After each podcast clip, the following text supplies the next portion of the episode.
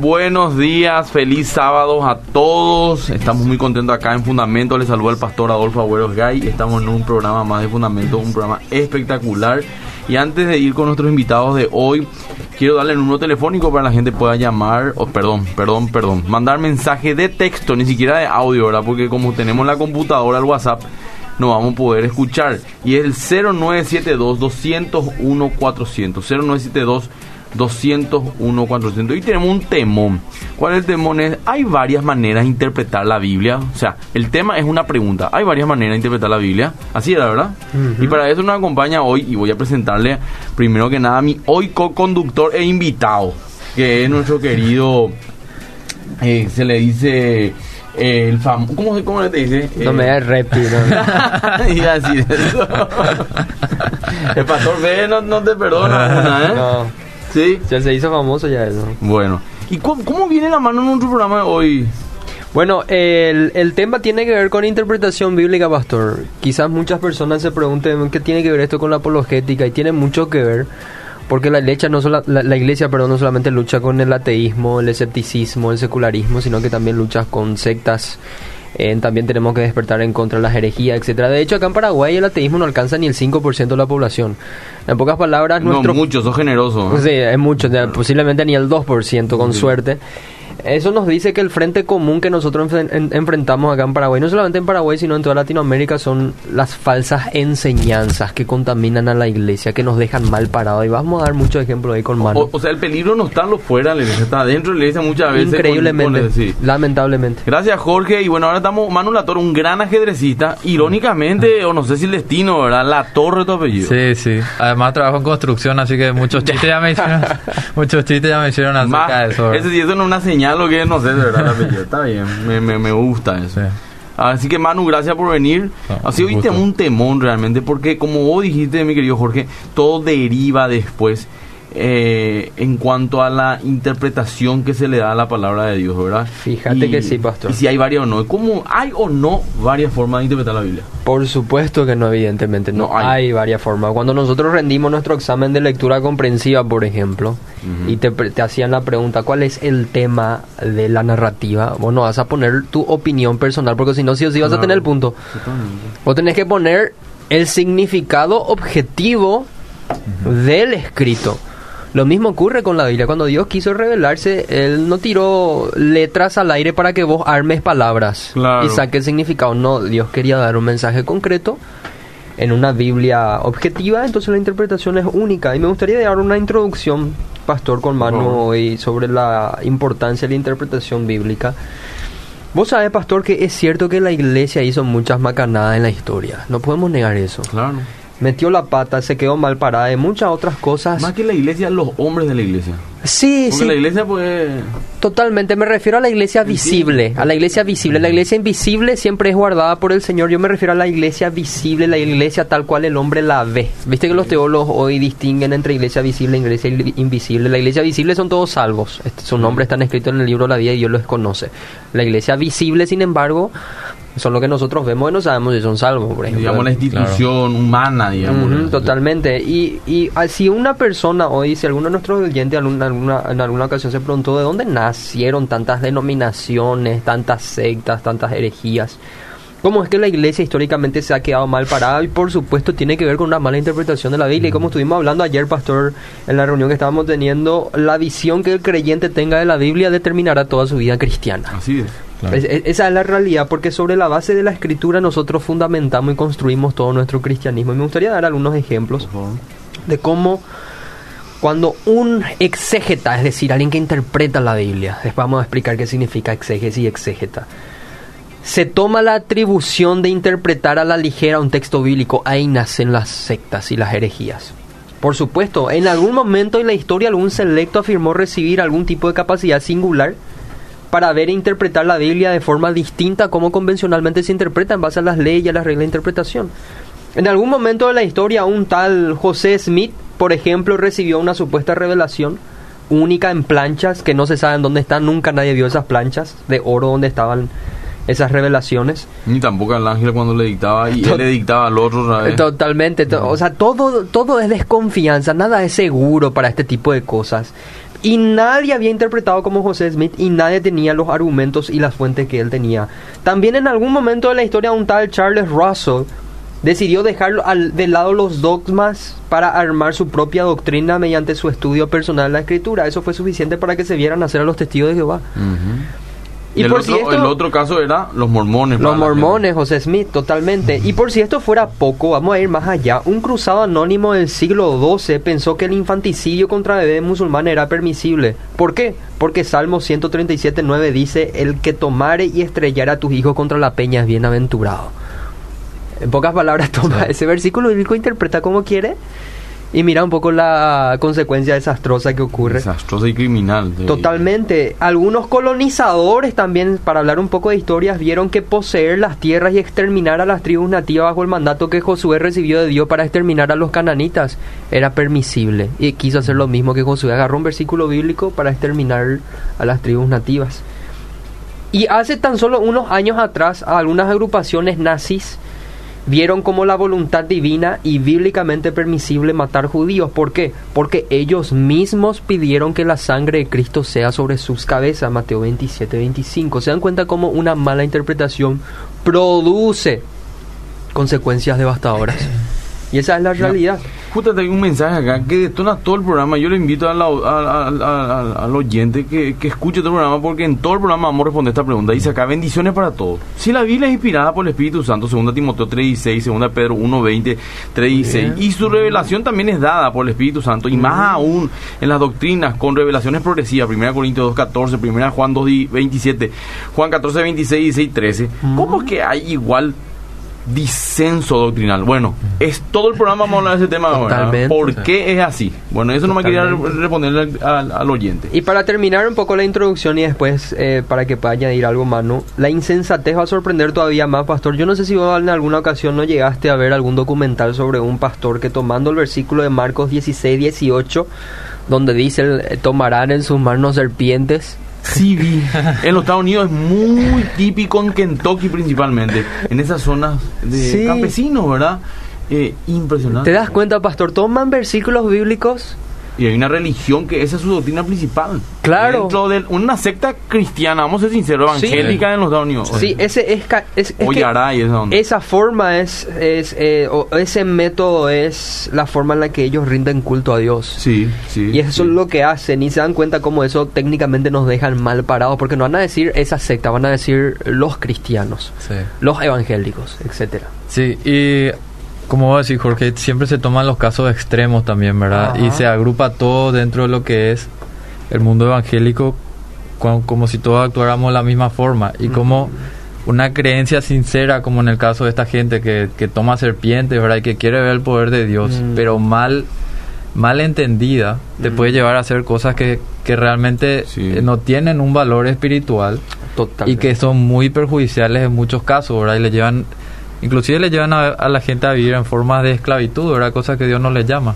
No, lo, eso te mata físicamente. En, este caso la serpiente. Fueron al hospital, pastor, después de ese culto. El mismo líder. Totalmente. En este caso, inclusive te produce una, te puede producir una muerte física, ¿verdad? Y también mientras hablaba me, me vino a la mente como ya desde el principio en realidad la iglesia tuvo que luchar contra doctrinas que no son el evangelio, ¿verdad? Ah. Pablo ya cuando empieza a escribirle, eh, creo que a los Gálatas, ya empieza a tratar con el gnosticismo, con los judaizantes, ¿verdad? Entonces desde el principio fue muy importante aclarar cuál era el mensaje bíblico, ¿verdad? Para, para no caer en las prácticas que no son eh, parte del mensaje bíblico y lo que Dios quiere que, nosotros vivamos, ¿verdad? Totalmente, totalmente. Pastor, yo creo que para que la audiencia nos pueda entender, Vamos a dar una base preliminar sobre cuál es la naturaleza de la Biblia para posteriormente entender cómo debemos acercarnos a ella. De repente muchas malas interpretaciones surgen porque el creyente desconoce la naturaleza de la Biblia. ¿Qué es lo que es la Biblia técnicamente hablando? Y como nosotros estuvimos hablando ayer justamente, la Biblia es inspirada por Dios. ¿Y qué es inspiración? Que los hombres de Dios que escribieron libremente la escritura, a su vez escribieron exactamente lo que el Espíritu Santo guió a que lo hagan. En pocas palabras, la Biblia es tanto humana como divina. Los reformadores dijeron que tiene la misma naturaleza que el propio Jesucristo, que es tanto humano como divino.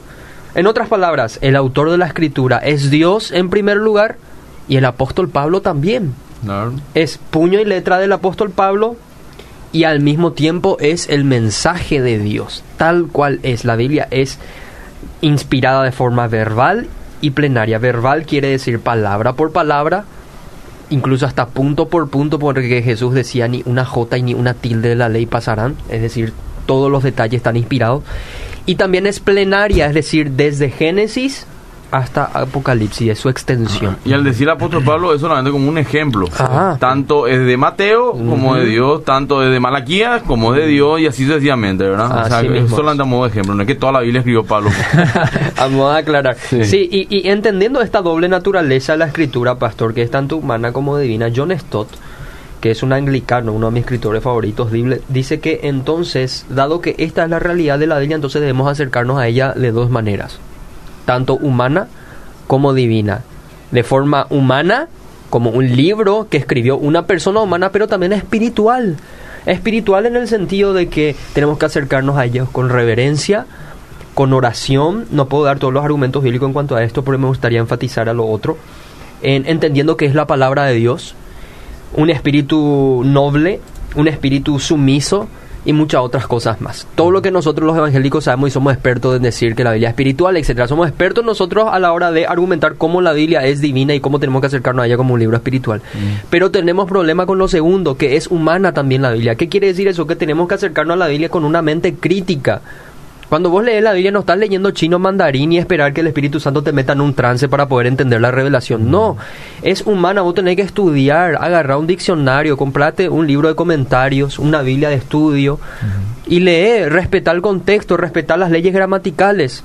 Porque si vos violás eso, el Espíritu Santo no va a tener nada que A eso- iluminarte. A eso, nos Claro. referimos con algo crítico. Sí. Que tengamos, que usemos también el cerebro, no solamente el corazón o el espíritu, o sea, que, que busquemos el equilibrio en todo lo que leemos, ¿verdad? Leer con criterio sería pastor, ¿verdad? Exacto. Totalmente. Y- Como vos decías, Jorge, también el Salmo 119 que habla justamente de la Biblia, La ¿verdad? palabra de Dios, sí. Sí. Eh, por ejemplo, en el versículo 160 dice, la suma de tu palabra es verdad y eterno es todo juicio de tu justicia, ¿verdad? O sea que, como dijiste, todo el mensaje bíblico se tiene que tomar que es, es, que es verdadero y aparte que es eterno, así como dijo Jesús, ¿verdad? Eh, y también en este salmo se ve mucho lo que vos dijiste de una dependencia de Dios, porque todo el tiempo los salmistas le están pidiendo a Dios que le enseñe su palabra, ¿verdad? Pero también ellos dicen, yo he guardado tus estatutos, busco tu ley. O sea, buscan el conocimiento y buscan también la ayuda divina para poder entender bien el mensaje. Absolutamente. El acercamiento espiritual es fundamental porque fíjense lo que dice el salmista, si no me equivoco en ese mismo salmo, Manu. Dice, eh, más que los sabios he entendido porque he guardado tus mandamientos. Qué bueno. ¿Qué vemos ahí? Vemos que el favor de Dios para la comprensión plena de la escritura se explica mejor en virtud de la obediencia que el creyente desea emplear cuando se acerca a la escritura misma. En pocas palabras, vos te acercas a la escritura con oración, también Salmo 119 creo que eh, es una oración incluso. Am, no- no- nos enseña mucho a la hora de tener una mente crítica al acercarnos al Señor, sabiendo que esa escritura que estamos leyendo nos santifica. Jesús enseñó, santifícalos en tu verdad. Tu palabra es verdad, la escritura nos santifica. Mm. Es, es- es un buen ejemplo para un acercamiento espiritual a la, a la- a la escritura. Quiero avisarle a la gente mientras que ahora recién se está transmitiendo por Facebook, tuvimos un problema técnico y pueden compartir en sus redes de Radio Bedira, estamos compartiendo el programa por Facebook Live también. Eso es todo. Bueno, sí, también eh, un versículo de ese mismo salmo dice que eh, la palabra de Dios hace sabia al sencillo, ¿verdad? Mm. En ese sentido también eh, podemos enlazar con algunos principios de interpretación bíblica que son, por ejemplo, que Dios quiere comunicarse claramente con nosotros, ¿verdad? En ese sentido, el, Mm. el- el mensaje bíblico, lo principal del mensaje bíblico es sencillo y es comprensible para todos, ¿verdad? Absolutamente. De hecho, los reformadores llamaron a este principio la perspicuidad de la Biblia, que la Biblia es perspicaz en el sentido que es clara, no es confusa. ¿Qué quiere decir eso? Ya tenemos que sacarnos de la cabeza ese argumento que dice, bueno, la Biblia tiene códigos secretos que nosotros tenemos que descubrir, que son así como pepitas de oro que tenemos que tener, ayunar, o si no, si no lo hacemos no vamos a descubrir. Dando a entender que en la Biblia parece que hay una especie de mensaje oculto Sí. que vos a través de ciertas técnicas espirituales lo descubrís. Son ese tipo de pensamientos los que traen muchísimos problemas a la- en cuanto a la interpretación bíblica, porque no es cierto, en el sentido que la Biblia no esconde ningún secreto, gente, por más de que Menos esto para sea- sus hijos, ¿verdad? Para absolutamente. ¿Por qué no esconde ningún secreto? Porque Dios quiso revelarse de forma clara. Y si su intención era revelarse para ser conocido, va a procurar hacerlo de una forma menos complicada, de la forma menos complicada posible. La Biblia es clara y lúcida. Es, es- un principio fundamental. Si vos lees la Biblia, si vos te acercás a la Biblia como si fuese que ahí hay códigos secretos espirituales que vos tenés que descubrir mediante técnicas espirituales, eh, no, no nos estamos acercando a la escritura como debemos hacerlo preliminarmente.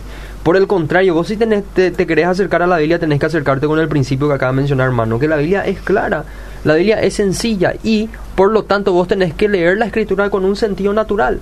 Como lees algún otro libro respetando los mismos principios y las mismas leyes de interpretación. Sí, también eh, si no tenemos eso en cuenta y pensamos que tiene que haber alguna revelación secreta, súper profunda, que viene después de un proceso espiritual de ayunar tres semanas o lo que sea, Ah. caemos mucho en el gnosticismo, ¿verdad? O sea, ahí podemos caer fácilmente en, en tener algunos líderes con una revelación especial que Claro. solamente ellos tienen, una relación especial con el Señor, ¿verdad? Y eso nos lleva directamente a la secta, ¿verdad? Porque cada uno ya va sacando su propia interpretación de acuerdo Todo a una es revelación especial, ¿verdad? Todo ya es permitido. Imagínate, y quiero volver a mencionar el ejemplo de Joseph Smith, de, de- de los mormones, el fundador de los- del mormonismo, cuando él afirmó ten- haber tenido una revelación especial y haber recibido una fuente extra bíblica, que es el libro del mormón y otros libros más. Eh, y también entender una nueva interpretación bíblica, y solamente él lo recibió. ¿Quién le puede decir algo? Nadie no le puede decir nada. Vos no podés constatar si él está diciendo la verdad o la mentira. Usted tiene que tirar nomás, tiene que hacer un salto al vacío para confiar en él. Sin embargo, el principio de la fe cristiana no es esa. El principio es que la escritura nos rige a todos. Por lo tanto, el error de los mormones y otras sectas es que ellos no constatan el principio de, de- de- de Smith, sus enseñanzas con la escritura que ellos tienen a su disposición también. Lo que pasa es que muchas veces somos un poco, ah, voy a usar la palabra es dura, no haraganes, ¿verdad? Absolutamente. Que parece no queremos estudiar, queremos nomás comer comida masticada y digerida por otro. Discúlpeme. Es y la realidad, pastor. Está bien respetar la autoridad porque son nuestra autoridad, pero también nuestra primera autoridad es la palabra de Dios y tenemos Exacto. que ir a ella, leer, conocer, porque ahí está Dios. O sea, conocer la palabra de Dios, conocer a Dios mismo. Dentro de cinco minutos voy a leer algunos mensajes, así que la gente puede estar enviando sus preguntas o comentarios para leerlo en cinco minutos, así para que la gente lo, lo empiece a hacer. ¿Qué otro principio tenés, Manu, para la interpretación Bueno, bíblica? eh, dentro del mismo principio de la sencillez, ¿verdad? Buscar el sentido natural de las Mm. palabras y también tener en cuenta que el sentido natural no siempre es el literal, ¿verdad? Por ejemplo, Mm. Jesús dijo, yo soy la puerta. Pero obviamente él no está diciendo que era una puerta de madera, ¿verdad? Sino que ahí estaba usando un sentido figurado para expresar algo, ¿verdad? Y te das cuenta cómo estás utilizando principios gramaticales sencillos, las figuras literarias, por ejemplo, figuras de comparación, cosa que cualquiera de nosotros estudió cuando terminó la, la secundaria, por ejemplo, la primaria incluso. eh, que tenemos que interpretar la Biblia en un sentido obvio. Por ejemplo, cuando vos lees en Apocalipsis sobre bestias, o cuando, es, cuando lees el Salmo 91 bajo la sombra de sus alas, Dios no tiene alas. Nos, hace- Claro. nos- nos vamos a interpretar así y no son bestias lo que van a salir en el final de los tiempos. ¿Por qué? Sentido común se llama. ¿Y por qué sentido común? Porque la Biblia es clara y no te va a revelar ese tipo de disparates. Es ese es el problema de la gente y de hecho el problema de los ateos se agarran de este tipo de falacias para ridiculizar a la Biblia. Porque no entienden el sentido figurado, el sentido literal. Bueno, y la gente muchas misma también explica mal. Eh, justamente los autores ahí de la parte humana, ¿verdad? Describían lo que Dios les revelaba de Ah. acuerdo al conocimiento que tenían de esa época. Claro. No sé, es como cuando los se le preguntaba a los indígenas hace, hace, no sé, 30 años atrás, esos que están en el Amazonas, decían, "Ve- vi un águila de metal. Mm. Claro. ¿De, ¿A qué se refieren?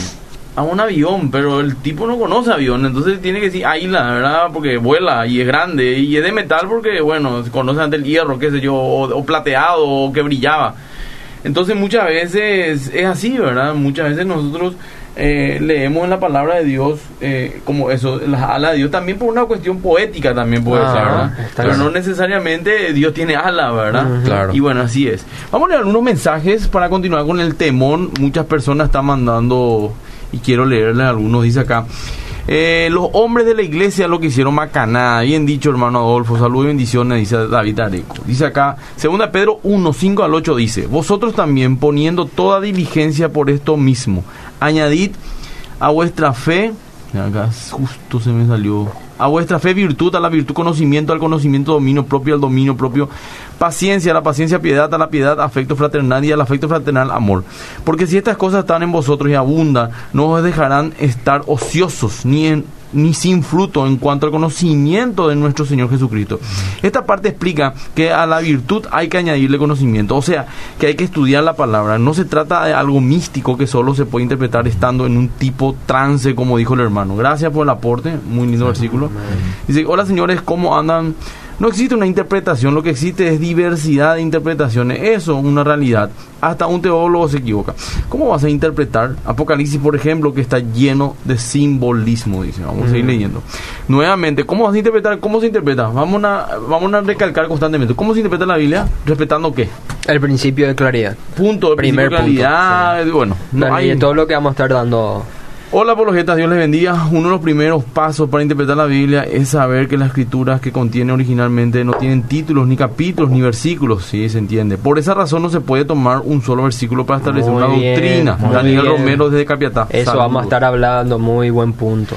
Buen día, solo me gustaría saber qué opinión tienen de las iglesias, de la iglesia tal, de lo que ellos interpretan de la pérdida o seguridad de la salvación. Realmente. Vamos a estar mencionando ese tipo Vamos de diversidad también. Bueno, eh, vamos a unos mensajes del Facebook Live también la gente dice, buen día, dice Génesis, eh, Patricia Boa dice, interesante el tema de hoy, bendecido, Ángel Damián Muro dice, Dios nos dio un mandato a nosotros los cristianos que es predicar el Evangelio a toda criatura, bautizaron en el nombre del Padre, Hijo y Espíritu Santo, pero, nos di- pero no nos dijo cómo hacerlo. Cuando leemos la Biblia, dice Patricia Abogado, y sentimos una revelación, ¿está bien decir que Dios no habló? Pregunta.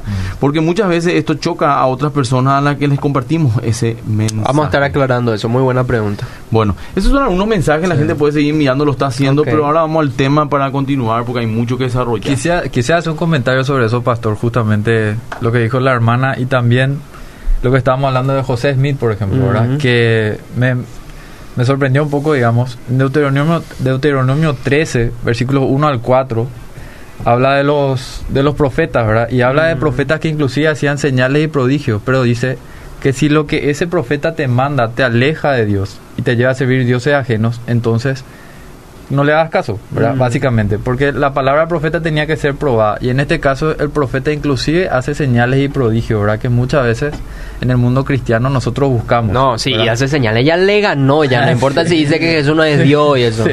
Tenemos esa capacidad de asombrarnos por eso. ¿verdad? Entonces, también la palabra dice que si un ángel de luz viene y te presenta otro evangelio que sea anatema, ¿verdad? Que sea Mm. maldito. Entonces, siempre nuestro criterio al final tiene que ser, ¿es bíblico el mensaje? ¿Verdad? Absolutamente, absolutamente. Y fíjate el principio que nos da Manu, porque para mí es un principio hermenéutico lo que nos está dando. Nos está diciendo la escritura en primer lugar. Y si tu interpretación bíblica no va acorde con el mensaje general de toda la escritura, en otras palabras, te aleja del Dios de la escritura, esas interpretaciones o las interpretaciones que vos estás escuchando, que me parece que algunas son bastante obvias incluso, tomarlo como anatema. No es el Evangelio del Señor Jesucristo, no es el mensaje de la Escritura. Y siguiendo con el principio de claridad, nosotros no estamos diciendo que todas las partes de la Biblia son claras, entonces todo vamos a entender Mm. con facilidad. No estamos diciendo eso. De hecho, eh, la confesión de Westminster eh, del, del siglo XVII dice lo siguiente, cito, no todas las cosas en la escritura son igualmente simples en sí mismas, ni tampoco claras. No obstante, aquellas que es necesario conocer, creer y observar para la salvación se encuentran claramente expuestas y explícitas en uno u otro lugar de la misma. De la forma tal que no solamente aquellos que poseen una buena educación, sino también los que no la tienen, a través del uso de medios ordinarios pueden lograr una buena comprensión suficiente de la escritura. En pocas palabras, obviamente el principio de claridad no te dice que todos vamos a estar de acuerdo con las interpretaciones porque la Biblia es demasiado clara. Es clara en el sentido de que es sencillo en, el- en la revelación que quiere darte y vos tenés que siempre interpretarla de forma natural. Pero sí hay pasajes difíciles, eso nosotros no negamos, pasajes que causan, por así decir, diversidad de interpretaciones. El ejemplo de la salvación, por ejemplo, si se pierde o no se pierde, el arrebatamiento, si es antes, después, etcétera, etcétera. Sí las hay, sí las hay, pero eso se discute dentro de un campo cristiano, como dice el doctor William Lane Craig, lo discutimos entre hermanos, pero no hace que nuestro cristianismo tambalee y que estamos en desacuerdo con ese tipo de cosas, por ejemplo. No sé si me estoy explicando, es algo eh, muy importante para que la audiencia pueda entender también, pero eh, aún así el principio de claridad tiene que guiarnos a todos a la hora de interpretar la Biblia. Mano, hay otro principio. Principio de claridad. Sí, para lo que están anotando. Y miren, si es que no están eh, pudiendo anotar todo, estos programas quedan grabados en Spotify y en mm. Evox, en la carpeta de fundamentos, todos los programas. Inclusive acá hay una persona que mandó un mensaje rápido. Dice, buen día, queridos hermanos que están en la radio a esta hora. Yo quiero hacerle una pregunta. ¿Por qué a los mormones le llaman sexta? ¿Cuáles son las razones por las cuales ustedes llaman secta? Porque la iglesia está llamada por nuestro Señor Jesucristo. Y si una iglesia está en nombre de Jesucristo, pertenece a Cristo, no a una sexta. Dice, bueno, eh, para, no es el tema del programa hoy, pero dos los dos últimos programas antes de este mm. se habló de secta y se tocó también el tema de los mormones. Podés escuchar en Fundamentos en Spotify totalmente gratuito, en el e-box o inclusive acá en el Facebook Live de Fundamentos también podés estar los programas ahí y ahí vas a entender para no, no, no, digamos, salir del tema. Totalmente. Manu. Bueno, el siguiente punto el principio, o principio de interpretación sería buscar el sentido original, ¿verdad? es mm, que la exégesis. Sí, la exégesis. Y en ese sentido, por ejemplo, el Señor habla en contextos precisos, ¿verdad? En ámbitos históricos geográficos y culturales, ¿verdad? Eh, nuestro, nuestro propio Señor Jesús, ¿verdad? hablaba mucho con imágenes del campo, ¿verdad? Porque esa era la cultura en la cual ellos vivían en ese momento. Absolutamente.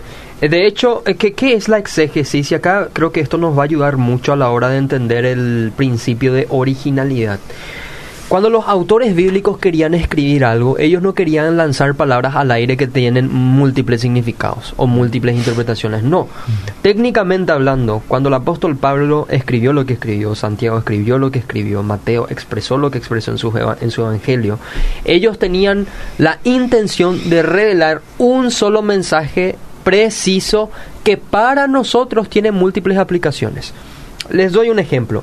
Cuando el apóstol Pablo dijo en Filipenses, todo lo puedo en Cristo que me fortalece. Atención, Pablo dijo, todo lo puedo en Cristo que me fortalece. Él no lo hizo para que vos agarres ese versículo y digas, yo puedo fundar una empresa de la nada con estos pocos recursos porque porque todo lo puedo en Cristo que me fortalece. O cuando una persona quiere alcanzar un sueño o una meta, toma ese versículo de Filipenses y dice, yo puedo lograrlo todo. ¿Por qué? Porque todo lo puedo en Cristo que me fortalece. ¿Está diciendo eso Pablo en Filipenses? No, no está diciendo eso. ¿Qué es lo que está ocurriendo aquí? Estamos violando el principio de originalidad. Estamos dando una interpretación que no se ajusta a la intención original del apóstol Pablo en ese texto. ¿Qué es lo que está diciendo el apóstol Pablo ahí? Por eso es importante leer el contexto. Pablo está hablando del principio de contentamiento. Él estaba diciendo, yo por el Señor pasé hambre, desnudez, Fui apedreado, aprendí a andar en abundancia, en escasez, pero todo lo puedo en Cristo que me fortalece. Es ahí donde dice esa frase. ¿Qué significa? El apóstol Pablo está diciendo, yo lo puedo soportar todo por Cristo que me fortalece, por, que me fortalece. Él no está diciendo que puedes lograrlo todo. Que no para de conquista, entre, comillas, no es de conquista, sino es de aguante. De aguante, exactamente. el apóstol Pablo está diciendo, yo estoy aguantando todo porque el Señor está conmigo, el Señor me fortalece. El principio de contentamiento significa esto. Y cuando nosotros utilizamos ese tipo de versículos, para interpretar y proclamar un mensaje donde como si fuese nosotros tenemos superpoderes, estamos violando el principio de originalidad, lo que vos estás diciendo, porque había un contexto. Sí, justamente el contexto es el que nos tiene que guiar a sacar la esencia del mensaje, ¿verdad? Que es lo que nos quiere, así como dijiste, que ahí en realidad Pablo está enseñando sobre el contentamiento, ¿verdad? No, no está enseñando que por, que por ser seguidor de Cristo uno tiene superpoderes para hacer cualquier cosa, ¿verdad? Eh, yo no puedo decir todo lo puedo en Cristo que me fortalece y empezar a jugar tenis y esperar ganar a Roger Federer la semana que viene, ¿verdad? Porque, eh, porque sencillamente... Crear un chiste y no estar sobre eso. no es así, ¿verdad? Eh, y bueno, y respecto a lo que vos estabas diciendo, Jorge, ¿verdad? La exégesis. Eh, encontré un comentario que, que, es muy interesante y sobre el punto, ¿verdad? Que dice, el primer deber del intérprete es dejar al autor decir lo que quiere decir, en lugar de atribuirle lo que piensa que debería decir, ¿verdad? la exégesis. Porque ahí se, ahí se rompe la comunicación. Cuando yo te digo algo y vos, a vos solo te importa lo que vos entendiste y no te preocupa tratar de entender lo que yo te quise decir, ¿verdad? Se rompe la comunicación. Y si nosotros hacemos eso con el mensaje divino, entonces, básicamente no nos interesa escuchar a Dios. Absolutamente. Le estamos haciendo decir a la Biblia cosas que no dice. Por ende, le estamos diciendo decir a Dios cosas que no está diciendo. Estamos usando la Biblia para decir lo que nosotros queremos decir, básicamente. Absolutamente. ¿Y qué es la exégesis? Muchas personas se habrán asustado con el término exégesis, significa guiar hacia afuera nomás. De hecho, pueden identificar la palabra exégesis, extraer. Vos extraes el tema de la escritura, vos extraes el significado original de la escritura. Y eso puedes lograrlo de muchas formas. Vamos a estar diciendo cómo puedes hacer tu exégesis. Pero básicamente la exégesis sostiene que la escritura tiene un contexto. ¿Cuál es ese contexto? Tiene un contexto histórico, tiene un contexto cultural, tiene un contexto gramatical, es decir, tenés que leer qué estaba diciendo antes de ese versículo, después de ese versículo, cuál es la enseñanza de toda esa epístola y cómo puedes entenderlo dentro del contexto canónico, es decir, de todo el consejo general de la Biblia. ¿Por qué es importante el contexto cultural, por ejemplo? Yo quiero dar un, un, un ejemplo sencillo. Cuando Jesús, por ejemplo, enseñó en Marcos capítulo 9 versículo 48. Atención a esto audiencia. Dice, el gusano de ellos no muere, haciendo referencia al infierno, y el fuego nunca se apaga. Anoten, Marcos 9 48, pueden leerlo. Muchos tomaron este versículo para decir que en el infierno hay gusanos. Mm. es, eh, lo, lo, lo, tomaron así literalmente, pero si no se presta atención al contexto histórico-cultural en el que, que rodea esa expresión de Jesús, no vamos a poder entender a qué se estaba refiriendo Jesús. ¿Y cuál es el contexto? Bueno, le leo a alguien que se llama Kenneth, Kenneth West, que dice en su obra sobre ese versículo, dice que la expresión para infierno que Jesús utilizaba ahí en tu Biblia, que vos solés leer, tu Reina Valera o cualquier versículo, la, la expresión original, es Gehenna, que es la forma griega del término hebreo Geinom, o Valle de Inom, que era un valle profundo y angosto situado al sur de Jerusalén. Allí los judíos idólatras sacrificaban a sus hijos al dios Moloch, después de que Acaz introdujera la adoración a los dioses de fuego. Posteriormente, ese sector, después que se eliminó esa práctica, el valle se convirtió en un vertedero, es decir, una especie de baldío donde se tiraban los desperdicios de la ciudad y donde se tiraban los cuerpos de los criminales cuando se les crucificaba los esqueletos, los animales y toda clase de basura. Por su profundidad y estrechez y por el fuego y humo que solía subir de él, el valle se convirtió en el símbolo lugar del futuro castillo de los malvados. Y adivinen que ahí había muchos gusanos. Por, por eso estábamos hablando de lo que tenían a mano, usaban para describir y poder hacerse entender. El, el, el, avión, el águila que brilla. Uh -huh. lo, lo, que nos está diciendo el contexto, este contexto histórico, es que eh, Jesús conocía este valle que era común en el contexto de aquella época y dijo, así es el infierno porque ahí se le tira los cuerpos de los criminales. Y utilizó el concepto de gusano para hacer referencia a la naturaleza de ese vertedero. No claro. está diciendo que hay, hay gusanos necesariamente, gusanos espirituales. Claro. No, no está, no, no, está dando ese, ese, ese significado en el contexto histórico. Sí, yo decía lo antes. Sí. Hay gente que está mandando audio. No podemos reproducir los audios. Tienen que escribir o lastimosamente no vamos a poder escuchar su opinión o pregunta. Uh -huh. Ya. No, y respecto al contexto, para poder entender lo que está queriendo decir el, el que transmite el mensaje, ¿verdad? Por ejemplo, cuando a Jesús le dijeron, Señor, te voy a seguir, pero primero deja que vaya y, ah. y, y, me despida los que están en mi casa o entierra a mi padre, ¿verdad? Jesús se enojó, ¿eh? Sí. Y uno se pregunta, ¿por qué se va a enojar Jesús por eso? Y ahí el contexto te va a explicar por qué se enojó Jesús. Claro, porque eh, para los judíos eso implicaba... Es, no es que su familia, no es que su papá ya se había muerto o que su, su familia se iba a ir, sino que significaba esperar a que recibiera su herencia, por ejemplo, uh -huh. ¿verdad? Tenía un significado más profundo que lo que vemos a simple vista al leer el texto, ¿verdad? Para nosotros quizás que no vivimos en esa cultura, no llegamos a percibir todo lo que significa esa frase. Absolutamente. Bueno, voy a leer unos mensajes, ¿sí? Porque la gente está mandando y no quiero que se me acumule mucho. Dice, buenos días, muchas gracias por todo lo que aportan a nuestro crecimiento. La diferente postura respecto a algunos temas muy discutidos en la iglesia, derivado a las diferentes interpretaciones, puede desembocar a que dentro del seno cristiano haya diferentes como visiones respecto a cómo vivir el cristianismo. Pregunta, es lo que estamos diciendo así mismo. ¿Cómo era tu frase al comienzo? Eh, ¿Cómo ves? La forma en la que ves, la visión que tengas de la Biblia determinará toda tu vida cristiana. Ahí está la, la respuesta. Dice, una pregunta, pastor, la iglesia bautista desvincula al Espíritu Santo, pregunta, ¿qué diferencia tiene la iglesia bautista de las demás iglesias?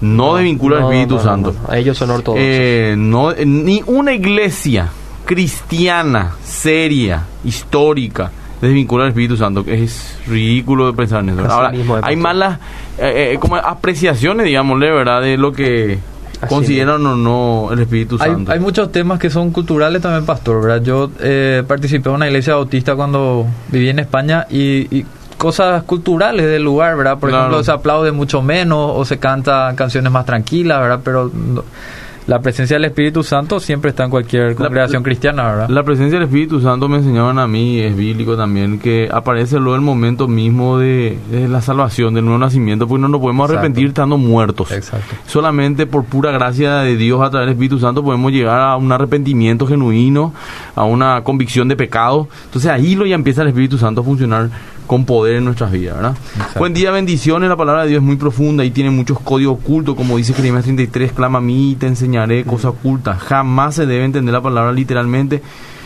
Eh, por eso Jesús, Pa- Pablo, No, en parábola, habló en parábolas, quiso decirse antes. No, y no. le entendieron doctrina de hombre y religión, es lo que más predica lastimosamente. Ajá, está haciendo comentarios lo que más se predica. Ah, ya, ok, ya. pero para aclarar nomás ese famoso versículo, pastor de Jeremías, clama a mí, yo te responderé. Ahí no está diciendo que la Biblia tiene códigos ocultos. No se refiere a eso. En ese contexto al menos no había todavía una revelación canónica como la Biblia. Obviamente Jesús, o di- Dios mejor dicho, le revelaba a los profetas de forma especial en aquel entonces. Ahora tenemos la Biblia y la Biblia es clara. Entonces no podemos utilizar ese pasaje, nuevamente un principio hermenéutico, no saquemos ese pasaje dentro de su contexto Totalmente. canónico. Bueno, dice acá, excelente tal programa, hacían adelante la mamá de Josías Romero Palacios. Soy ex alumno del CENTA, la señora Fidelina Palacios de Romero. Dice. Acá dice, bueno, ¿qué piensan de la transustanciación de Dios en el pan y el vino? La interpretación que le dan los católicos No. a que Dios está en el pan y el vino bendiciones. Ese, por ejemplo, es un tema específico. Podemos responder, pero no vamos a el tema, ¿verdad? Claro, claro. Porque vamos a tener programas sobre ese tipo de cosas. Eh, pero acá lo que estamos dando es armas generales y cada uno va a poder, digamos, quitar, porque si no vamos en cada pregunta específica, dice, ¿qué rol juega la predicación expositiva dentro del marco de lo que están hablando? Dice. Muy buena pregunta. Van a responder ahora. Buen día, ¿qué tal? Excelente programa. Ayer en familia estábamos debatiendo los principios bíblicos, comparando texto por texto, y es así que hoy en día muchas de las corrientes evangélicas te hacen entender que solo tienen el poder base de Filipenses 4.13. Y mirando un pico más al a... eh, Yo leo textualmente, de la vereda de enfrente encontramos la Biblia satánica hecha por este señor y uno de sus principios es que di- dice Dios no existe, el único Dios es el hombre por el hombre. Ah, Muy buena interpretación del equipo, éxito, bendición. O sea, un comentario, gracias por tu comentario. Buenos días, soy Diógenes Luque. Me gustaría que hablen un poco también de la secta tal, porque ellos son los más caraduras, dice. sí. Eh, bueno, y escucha, escuchen el programa que quedan en fundamento. Estuvimos hablando de secta en los dos anteriores programas. Sí. Bendiciones, ¿podrían explicar la famosa frase Dios es amor, gracias? ¿Cómo podemos explicar esa frase? Bueno, y que Dios la es esencia amor, Que de Dios amor. es amor, o sea, Eh, Habla de la simplicidad también, no es que Dios tiene amor, Dios es, Es amor, sí. Bueno, hay que tener cuidado con decir que somos devoradores de prédicas e ignorar la exégesis y la hermenéutica. Muy Lo digo porque eso digo, dijo desde el púlpito en el entorno de ustedes. No hay que ser tan vehemente, hay que tener en cuenta lo que ahora menciona.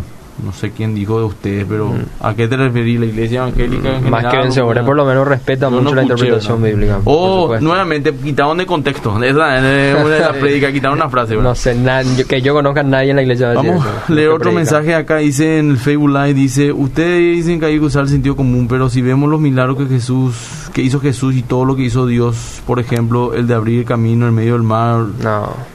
Pero eh, eso no es eh, abandonar eh, el sentido común. Totalmente. ¿Cómo podemos usar el sentido común en eso? Eso no es símbolo. Bueno, para responder Simbólico. rápidamente nomás eso, pastor, us- no usar el sentido común sería decir que Dios no es capaz de hacer eso. Eso es lo que es no usar el sentido común. Ahora, si Dios existe y es todopoderoso, es de sentido común que Dios haga eso. Claro. Punto. O sea, no, no, no Eso, abandonemos o sea, el sentido común, El gente. sentido común dice que Jesús sí pudo hacer esos milagros, Claro, a Dios. claro. El, se- el sentido no común dice, ¿cómo él va a hacer milagros? O sea, no. Ahí caemos en una contrariedad porque en nuestro análisis de las situaciones no estamos teniendo en cuenta que Dios es todopoderoso, ¿verdad? Claro. Justamente la Biblia dice también que Abraham le creyó a Dios y creyó que era poderoso para traerlo otra vez a Isaac de los muertos si es que él le Totalmente. Hermano, si abandonamos el sentido común al que escribió esto, con todo respeto al hermano, si abandonamos el sentido común, todo está permitido. Podemos decir cualquier disparate nomás ya. Exactamente. No importa. Por- ¿Y cómo juzgar las cosas se dicen? Por el sentido común y por el juicio de la escritura. Totalmente. Es así, o si no, todo está permitido. Eso es algo que la gente tiene que entender. Justamente acá alguien comenta, dice que hay pastores, y le agrego líderes espirituales en general, que ponen sus propias interpretaciones para su beneficio. Eso se llama no, eisegesis. No Mm. enseñan la escritura. Eso es así, Así lastimosamente. mismo es, así justamente por eso es. estamos acá en Fundamentos, para tratar de crear esos fundamentos, para que Así justamente mismo. vos puedas también entender ciertas cosas y poder juzgar con justo juicio, ¿verdad? Sí Eh, la- las interpretaciones se pueden dar y bueno, inclusive eh, ayudar de repente eh, para, para poder juntos, porque muchas veces hay gente que manipula, así groseramente. Así es, Y hay otros que en serio creen lo que creen sin buscar manipular y de repente le habla y son honestos y pues sí es cierto, vos sabés que tengo tener razón, vamos a seguir estudiando un poco más. Están y abiertos a aprender. Totalmente. Claro. ¿Tenés otro principio, mano, para, para Bueno, avanzar? el siguiente principio sería el principio de la armonía, ¿verdad? Ah, que es buscar el bien. sentido integral. Cuando nosotros nos acercamos a alguien y leemos un texto que escribió, ¿verdad? Espere- esperamos que haya coherencia entre las diferentes partes de un mismo Mm. texto, ¿verdad? Así también es, lógico esperar que el mensaje bíblico sea coherente, ¿verdad? Absolutamente. De hecho, el sentido de coherencia o el sentido de armonía sería armonizar un mensaje. Por ejemplo, ¿te parece un mensaje muy complicado, un versículo que estás leyendo? Posiblemente si lo lees dentro de todo su contexto canónico, dentro del mensaje de toda la escritura, donde se habla de la salvación, donde se habla de la revelación de Dios, de donde se habla de la naturaleza caída del hombre, Dios que se acerca para salvarlo, que le demanda santidad, una vida de ejemplo, una vida espiritual en este siglo. Ese es el mensaje general de toda la escritura que encontramos. Si vos lo lees dentro de ese contexto, posiblemente no te dificulte mucho entender un versículo complicado. Podés armonizar. La Biblia se interpreta a sí misma, dice desde el principio. Es decir, pasajes oscuros son iluminados por otros pasajes que son más claros. Puedo dar un ejemplo sencillo, pastor. Em, Hebreos 10, 26 al 27, por ejemplo, un pastor cuenta una anécdota donde un recién convertido se acerca a un pastor y le llorando y le dice que leyó ese pasaje y tiene un terrible terror porque sabe ahora que no tiene ningún perdón, recién convertido. Mm. ¿Qué decía en este pasaje? Que aquellos que después de haber recibido el conocimiento de la verdad blasfemaron contra Dios, ya no queda más sacrificio por su pecado, sino una horrenda expectación de juicio y de hervor de fuego que ha de devorar a los adversarios.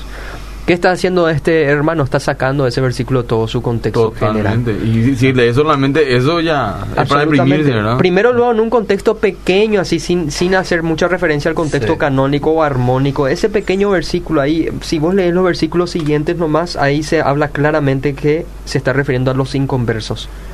Aquellos que, eh, por ejemplo, ignoraron eh, quizás el versículo 29, donde dice que Cristo ya había redimido en- a, a los suyos, pero habían otros que despreciaban el sacrificio de Cristo y es sobre ellos que está esta condenación, no sobre los creyentes. Es decir, vos sos consciente del sacrificio de Cristo, se te predicó el Evangelio y vos conscientemente lo has rechazado completamente, ya tenés ese corazón endurecido y por supuesto que para el tal ya no va a haber sacrificio, ¿por qué? Porque le rechazó a Cristo. Entonces, él, él no, no respetó el contexto eh, pequeño. Después el contexto armónico, canónico, general de la escritura, donde habla que por gracia somos salvos, se nos perdonan nuestros pecados, eh, nueva criatura somos, etcétera, etcétera. Y muchos otros versículos más donde nos hablan también de que somos eh, salvos por medio de la sangre de nuestro Señor Jesucristo, nuestros pecados de nos son perdonados al confesar, somos regenerados, etcétera, podemos tener más, una, una mayor certeza todavía. Eh, una cosa que yo Sí. decía acá la gente, pues, ¿qué tiene con la apologética esto? Muchísimo. Nuestra Muchísimo. Biblia base es la Biblia. O sea, este es en Facebook Live, pastor. Seguramente no escuchó No, nuestra no, en introducción. el WhatsApp. Ah, eh, la introducción porque es importante. Es, es fundamental conocer la palabra de Dios para cualquier cristiano y más para aquel que quiera defender su fe, como Claro, dice absolutamente. 1 Pedro 3.15. Pasa que la apologética no es solamente en contra de los ateos. Eso, eso es algo que tenemos que entender. Total, hay, hay apologética que se da inclusive interreligiones, por ejemplo, ¿verdad? Mm. Gente de fe, entre comillas, pero que creen en cualquier otra cosa Sí. y no en el verdadero Dios. Después hay inclusive, como en este caso, dentro de la misma iglesia evangélica, muchas cuestiones que tenemos que ir solucionando, ¿verdad? Pero la apologética es muy amplia, pero la base de todo creyente y más de alguien que quiere defender la fe eh, cristiana es la Biblia. La Biblia es el libro más importante. Para, justamente para la apologética, pastor, se suele usar mucho ese versículo que dice que siempre estemos listos para Sí, la razón sí, de la de esperanza, decir. La esperanza que está en nosotros, ¿verdad? Y eh, tenemos que saber cuál es esa esperanza, ¿verdad? Totalmente. Entonces necesitamos entender el mensaje bíblico. Y respecto a lo que vos decías, Jorge, ¿verdad? Del contexto, John Stott usa un, un ejemplo un poco eh, de, de gracioso, ¿verdad? Un- Mm. Un chiste. Dice que estaba un recién converso que así, eh, tenía esa práctica de abrir la Biblia y leer un versículo así, cualquier Mm, al versículo. azar, Al al azar, azar. ¿verdad? Y dice que abrió su Biblia y le salió Y Judas fue y se ahorcó, ¿verdad? Entonces se asustó y cerró su Biblia, ¿verdad? Y cerró los ojos, volvió a hacer abrió. Y dice, le salió otro versículo, ve y haz tú lo mismo. Y se, se, se asustó otra vez. cerró otra vez su Biblia y volvió a abrir y dice, lo que has de hacer, hazlo pronto. Sí. Entonces, Le estaba instando al suicidio la ahí. Y más uno habrá dicho, y bueno, Dios fue clarísimo, ¿verdad? Dios la habla. tres, tres seguidos, ¿verdad? Pero Claro. Ese es el peligro, ¿verdad? Llevando un poco al extremo de no leer los versículos en su contexto, ¿verdad? Absolutamente. Creo que esa es una de los... De domancia, ¿cómo se le dice así?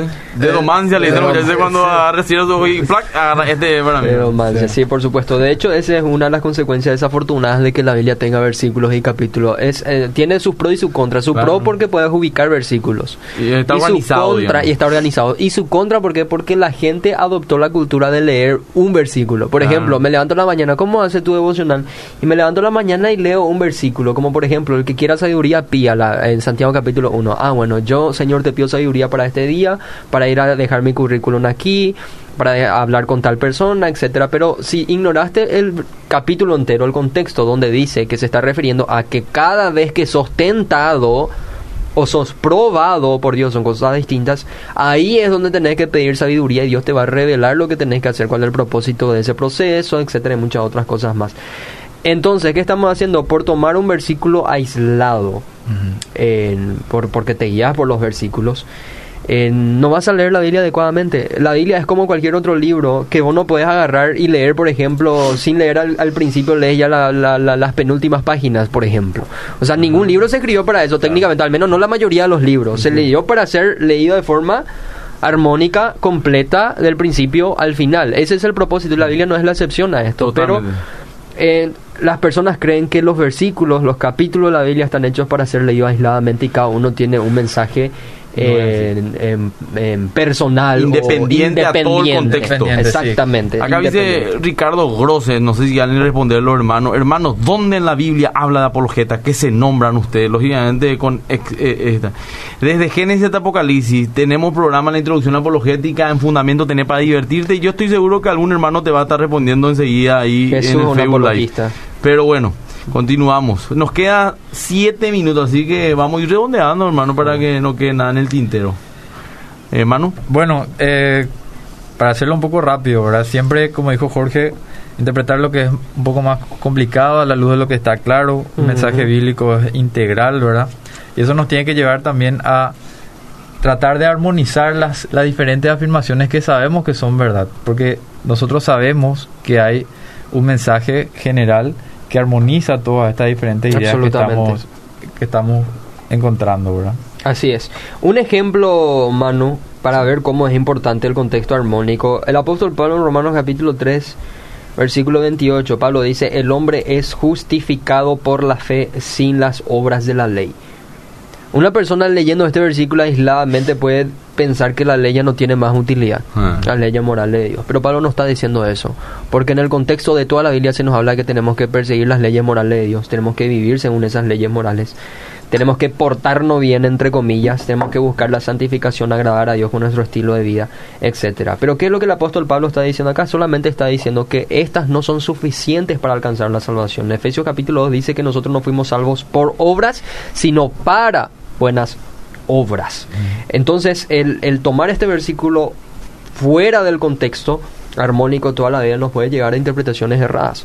Entonces, lo que yo quiero hacer ahora, antes de terminar, es, es animarle a la audiencia a que de repente lo que estamos diciendo ahora es puede sonar muy nuevo para muchas personas no están escuchando, pero pueden iniciar eh, buscando videos en YouTube, por ejemplo, en la internet, sobre principio de interpretación bíblica. Pueden eh, invertir comprando libros de comentarios bíblicos, libros de principios de interpretación bíblica, como por ejemplo recomiendo el libro de John Stott, La predicación puente entre dos mundos, cómo comprender la Biblia también de John Stott. Sproul, se llama cómo estudiar Todos la somos teólogos también, Todos somos teólogos. Es el libro de teología sistemática, pero también habla de estos puntos.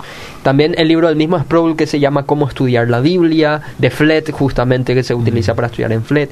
Hay muchos recursos, muchísimos recursos, A queridos hermanos, todos. a mano de Y si no, no, no, no, no, no puedes adquirir libros, tenés PDFs gratis en internet donde No estamos hablando de libros No. pirateados, sino No, no, no, que gratis. ah, estos autores dan. El de John Stott, Cómo comprender la Biblia, creo que es gratis, si no me equivoco, en, en, en internet. Así que lo pueden conseguir. Y no solamente eso, artículos también. Artículos, videos.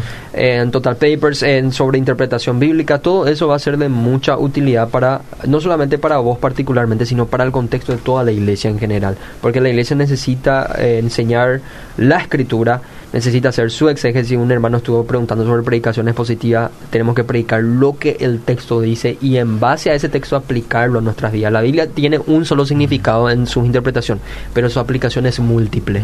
Eso nosotros no negamos. Nosotros apelamos mucho como congregación que la gente que realmente quiere conocer a Dios tiene que estudiar la palabra de Dios de manera Absoluta. sistemática, Absolutamente. no al voleo, de una manera inclusive hasta te diría ordenada y permanente, porque el crecimiento y el conocimiento de Dios, ah, ni si vivimos 500 años vamos a poder aprender todas las cosas, ¿verdad? Entonces, nos- a- aunque vivamos 100, entonces tenemos poco tiempo, así que aprovechemos, ¿verdad? Y desde nuestra Amén. conversión otra vez, no sé si me explico, fue a 40, 30, 20 años, menos tiempo tenemos. Entonces hay que estudiar la palabra. Aparte, uno quiere conocer a quien ama. Claro. Y si vos decías mal a Dios, no puede ser que no te estire estudiar su palabra donde Él está. Bueno, eso otra cosa. Manu, ¿querés decir algo? No, y lo último nomás, pastor, el último principio también que tiene mucha relación con lo que estamos diciendo. Una vez que ya hicimos la exégesis y logramos entender el caracudo del mensaje que estaba transmitiendo el autor, ¿verdad? Lo, lo principal. Ahí se puede aplicar el principio de la actualidad, ¿verdad? Que es lo que estaba diciendo Jorge de aplicar a nuestra vida. Pero ¿qué tenemos que aplicar? El, el corazón del mensaje, ¿verdad? Ah, El, lo que totalmente. Y para eso es muy importante, como ya dijimos, salvar las brechas culturales, conocer también nuestros propios puntos ciegos, ¿verdad?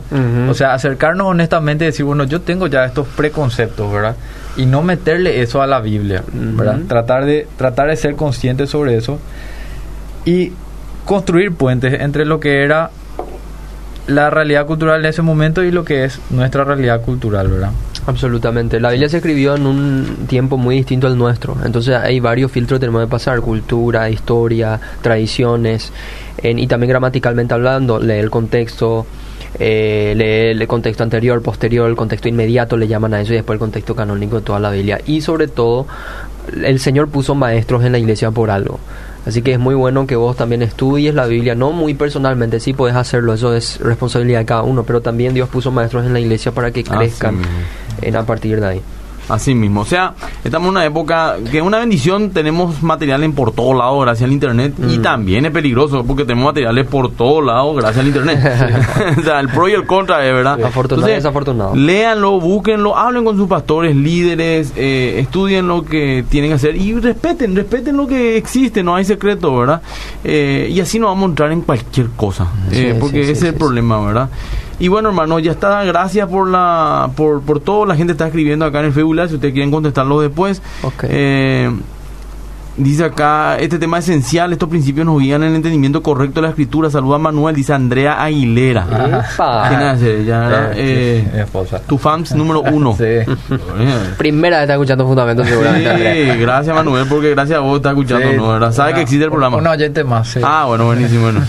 bueno, hermano, Dios le bendiga. Gracias. Dios mediante el próximo sábado volvemos a encontrarnos. Eh, todos los programas, que hay muchas preguntas que ya respondimos en el programa anterior, están en Spotify, totalmente gratuito, en la carpeta de Fundamento en Spotify, en el e-box también, ahí pueden escucharnos, o en el Facebook Live que queda aquí en la página de Fundamento, en el fanpage también. Dios le bendiga. Cuídense mucho. eh, estamos cerca de las fiestas. No se vayan todos en mambo, como se dice. Cuidemos. No dice que el sabio ve el peligro y se aparta. Amén. Así que seamos sabios, ¿verdad? No sé si está fuera del contexto lo que acabo de decir, No, ¿verdad? Pero está mí bien. Que Dios le bendiga, hermano. Fuerza.